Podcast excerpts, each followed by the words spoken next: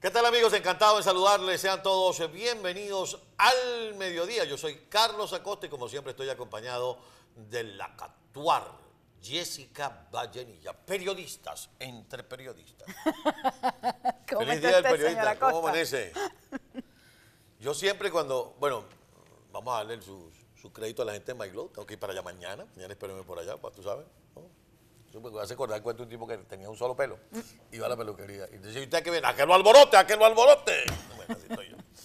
Bueno, mis queridos amigos de MyGlow, gracias por eh, su trabajo para con nosotros. Bueno, hoy es el día periodista. Hoy es el día periodista para los amigos que no son venezolanos. El 27 de junio se conmemora, no me he puesto el, El chismoso apuntador, aquí, el por aquí que nos chismean. Eh, decía que en 27 de junio en Venezuela se conmemora el Día del Periodista porque un 27 de junio, no recuerdo el año, eh, salió por primera vez El Correo del Orinoco, Orinoco. un periódico que eh, dirigía el libertador Simón Bolívar y a partir de ahí se tomó ese día como el día de- del Día del Periodista. Luego en Venezuela el periodismo era empírico, luego se creó la Asociación Venezolana de Periodistas para todos aquellos que trabajaban en la comunicación, hasta que se creó la Escuela de Comunicación Social en las diferentes universidades y entonces se profesionalizó el oficio y se eh, creó eh, los organismos gremiales como el Sindicato de Trabajadores de la Prensa, el Círculo de Reporteros Gráficos y el Colegio Nacional de Periodistas. Eh, 1818 me dice mi productora, que yo tengo un cuento muy bueno de mi productora que es periodista. ¿Lo digo al aire? No lo voy a decir, pues no lo digo. Me lo dice fuera de cámara, señora Costa. O sea, que, además tiene todo, un, tiene, tiene todo un mérito para ser periodista, de verdad que sí. Sí, sí. Yo bueno, después le todos cuento los que qué. estamos acá. Porque es que en su pueblo no llegaba el periódico. En serio, creo que todavía no llega. No llega. Es en el Valle de Pedro González, en la isla de Margarita. Todavía no llega el periódico. Entonces, ¿cómo alguien que no, que no le llega el periódico a su pueblo quiere ser periodista? Bueno, ya Andrea Valentín es periodista. Viendo Y es una gran canales. periodista y una gran productora. Así que, bravo.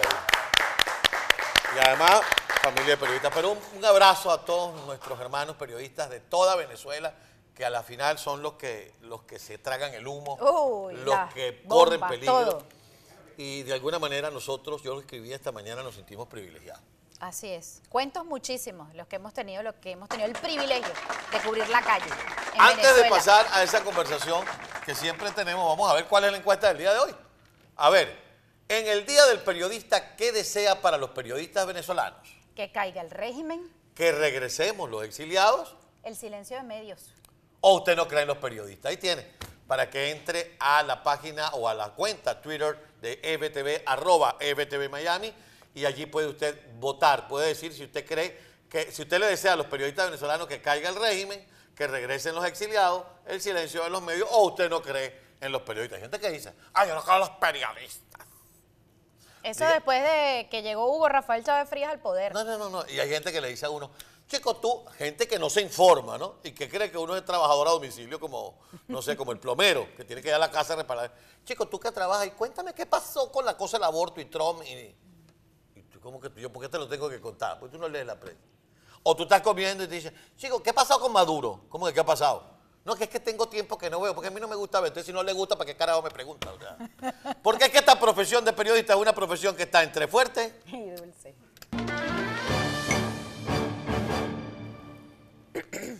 Bueno, aquí estoy. Feliz día del periodismo a esas grandes figuras de BTV, dice Oscar J. Pérez. Después, eh, Isaac Coneximo Alvarado. Feliz día, muchachos. Gracias por esa labor. Evelyn Ocampo, feliz día del periodista. Gloria Boscán también felicita. Eh, Yadira manda bendiciones. Amén, amén y amén. Lo leí de entrada porque, gracias, ustedes son muy generosos con sus mensajes. Pero de verdaderamente, y ahora hablando un poco más en serio. Eh, a mí me conmueve este día. Y le voy a decir por qué me conmueve. Por una cosa que yo lo primero esta mañana pensábamos, y, y- y lo escribió Leopoldo Castillo, Roland Carreño, Un año, preso. ocho meses. un año, ocho meses preso. Eh, ¿Cuántos tenemos que trabajar desde afuera? Varios, Muchísimos. varios muchos. Nada más aquí en Estados Unidos, si nos ponemos a nombrar, se nos va medio programa. Y si hablamos de los que están en Colombia, en Perú, De mi generación, con los que yo hacía calle, creo que quedarán en Venezuela cinco a lo sumo. Y el periodista, la gente dice, los periodistas hacen mucha bulla, ¿no? Lo que pasa es que el trabajo nuestro es público.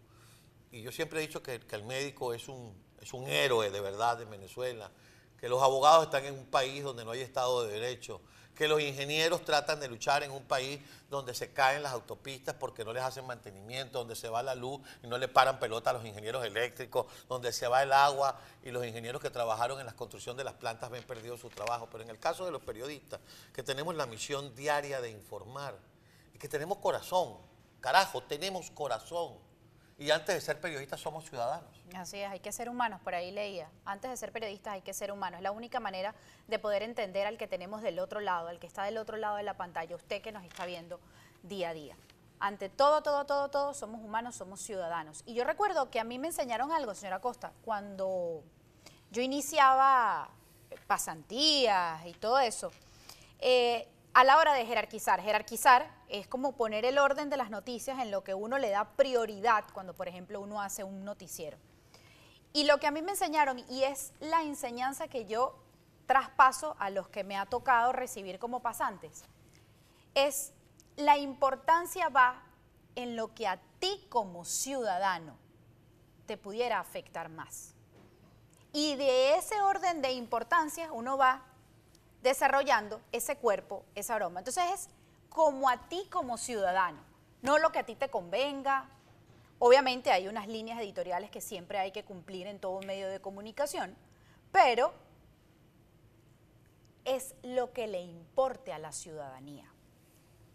Y por ese tipo de cosas hemos sido asesinados, hemos caído presos, nos han callado la boca con amenazas, se han robado medios de comunicación en Venezuela.